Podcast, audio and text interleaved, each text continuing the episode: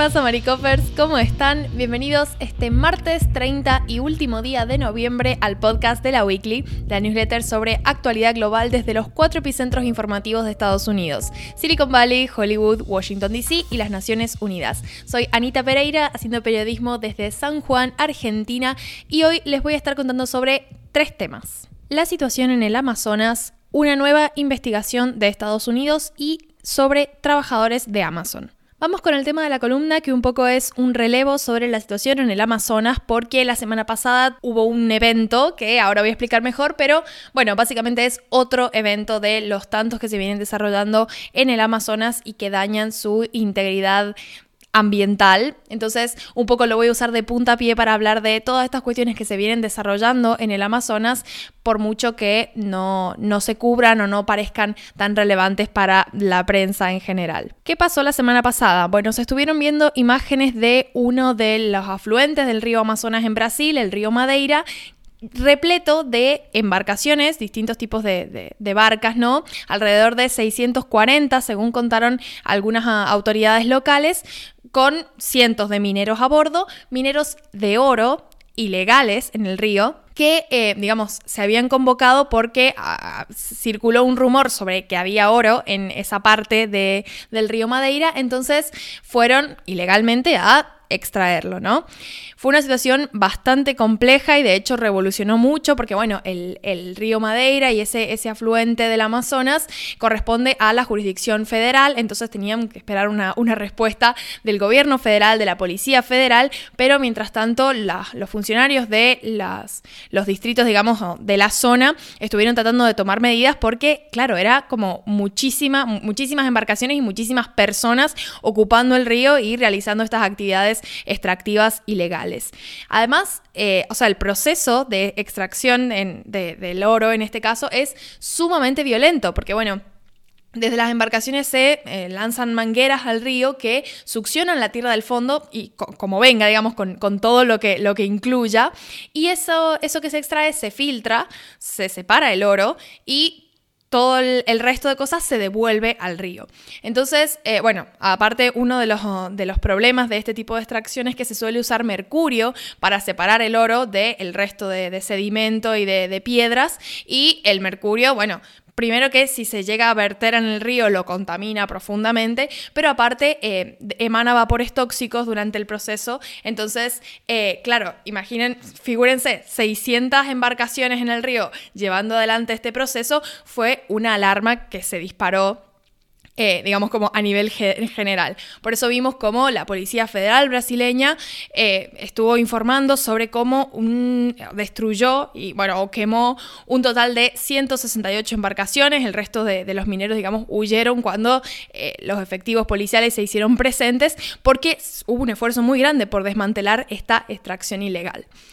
¿Qué pasa? Bueno, eh, en este caso vimos cómo la policía actuó y demás porque se trataba de una actividad ilegal. El problema es que a día de hoy en, el Amazonas hay muchas actividades que están, que, no, son, no se consideran ilegales, pero que tienen consecuencias sumamente nocivas eh, a nivel medioambiental y que están deteriorando la selva amazónica. Principalmente son actividades que tienen que ver con la industria agropecuaria, el, agro por un lado y lo que refiere sobre todo al cultivo de soja, pero también la parte eh, pecuaria, la parte de ganadería que va desde el espacio en el que se ubican los animales, como también el espacio que se destina a el cultivo de alimento para estos animales. Entonces, eh, el avance y la, demanda, sobre todo de carnes y de productos que se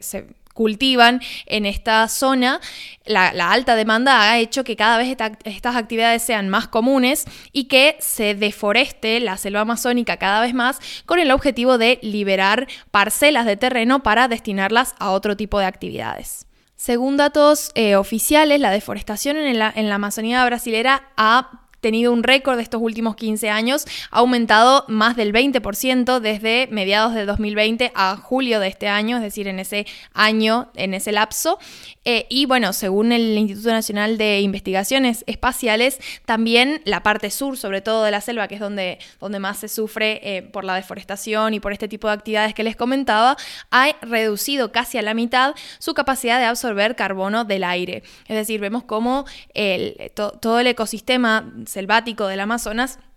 se empieza a deteriorar. El problema con esto es que, bueno, el Amazonas es el, el, gran pulmón, ¿no? De América del Sur, sobre todo. Y hay una gran preocupación de la comunidad científica latinoamericana porque, bueno, se está viendo cómo la situación de deforestación en el Amazonas está eh, llegando al límite y está alcanzando un punto de no retorno. El panel científico de la Amazonia que llevó adelante una evaluación y redactó un informe sobre, bueno, la, la situación de la región, llegó a la, o sea, calculó que eh, aproximadamente el 17% de los bosques del Amazonas se han eliminado para dar otro tipo de uso a las tierras, esto que les, explicaba antes relacionado con la industria agropecuaria. ¿Qué pasa? Que si la deforestación, eh, digamos, con estas eh, características supera entre el 20 y el 25%, el proceso de, de conversión de la selva puede volverse irreversible porque no solamente depende de la deforestación en sí, sino de otros procesos en marcha como el calentamiento global y los incendios que se producen en la zona no solamente estamos hablando de pérdidas a nivel de flora y fauna y todo lo que eso conlleva, ¿no? A nivel del ecosistema de la región, sino también de todas las personas que habitan, y en este sentido me refiero particularmente a los pueblos originarios de la selva del Amazonas, que lógicamente no solamente se enfrentan a la pérdida de, los recursos que, que necesitan para su supervivencia, sino también la pérdida de su hogar y del área que habitan. En la conferencia de Naciones Unidas para el Cambio Climático, la COP26 que estuvimos siguiendo, desde acá, desde la newsletter, hubo una delegación de representantes de los que son más de 600.000 aborígenes de la cuenca del Amazonas, de la parte de Ecuador y Perú, que presentaron un plan para terminar con estas actividades extractivas. El problema es que digamos, el, Amazonas no es responsabilidad de un país, sino de varios. Entonces, para poder eh, dar una respuesta a esta situación se necesita la cooperación internacional entre estos países. Entonces, por ejemplo, tenemos que mientras en Brasil el régimen, el gobierno de, Bolsonaro ha estado siendo bastante permisivo con distintas empresas y emprendimientos, digamos, extractivos en la zona, tenemos otras administraciones de otros países que también tienen parte de la selva del Amazonas en su territorio y que sin embargo están tomando políticas que tienden a conservarla y a preservarla, que es el caso con el que cierro la columna, el caso de Colombia, que este último semestre, el segundo semestre de este año, ha logrado evitar la deforestación de más de 1.200 hectáreas de selva mediante una operación, la, la operación Artemisa, que está a cargo de diferentes organismos estatales. Entonces, bueno, vemos como avances de un lado, retrocesos de otro, pero no olvidemos que el año que viene tenemos elecciones presidenciales en Brasil, así que quizás si gana la alternativa a Bolsonaro, podemos ver un cambio en, las políticas ambientales eh, con el cambio propio del cambio de administración, ¿no? Así que, bueno, eso es todo por el primer titular. Vamos con el segundo, que tiene que ver con una nueva investigación ordenada por el secretario de Defensa, Lloyd Austin, secretario de Defensa estadounidense, sobre un ataque aéreo eh, estadounidense en Siria en 2019 que terminó con la vida de decenas de mujeres y niños. El ataque estuvo, se llevó a cabo por una unidad de operaciones especiales llamada Task Force 9. Tuvo lugar en las últimas ofensivas contra el Estado Islámico en el territorio de Siria. El tema es que, pese a que los oficiales estadounidenses inmediatamente se dieron cuenta de la gravedad del bombardeo, estos detalles se ocultaron, se maquillaron, se taparon durante años. El New York Times, de hecho, informó sobre el ataque y el Pentágono respondió en su momento diciendo que ese bombardeo estaba justificado porque habían matado a 16 combatientes de ISIS y a 4 civiles. Es lo que pasa siempre, ¿no? Como la primera respuesta de em, las Fuerzas Armadas estadounidenses tiende a ser justificar los ataques y luego de unos años vemos cómo se producen algunas revisiones que tienden a reconocer que la situación fue un poco más grave de lo que se dijo en un primer momento. Así que atentos a lo que concluye esta investigación. Por último, voy a comentarles eh, el nuevo intento de sindicalización por parte de los empleados de Amazon, la Junta Nacional Estadounidense de Relaciones Laborales anunció este lunes que la votación para la formación de un sindicato en un almacén de Amazon en Alabama va a repetirse. El gigante de comercio electrónico tiene previsto apelar esta decisión. Ya hemos hablado en el pasado en, la newsletter sobre cómo, eh, bueno, hay numerosos intentos de Amazon, ¿no? De, evitar que se sindicalicen sus trabajadores y tratar de llegar a acuerdos individuales con ellos. Es un problema bastante generalizado en Estados Unidos por eh, la cuestión de, la las garantías ah, laborales. Pero bueno, el pasado abril los trabajadores eh, de, de este almacén de Amazon en Alabama votaron en contra de formar este sindicato, de hecho fue algo que comentamos también acá, eh, pero bueno, hubo detrás una gran campaña por parte de la compañía de Amazon para eh, justamente conseguir este resultado, ¿no? Que, los trabajadores votaran en contra, eh, porque bueno, de alguna forma ofreció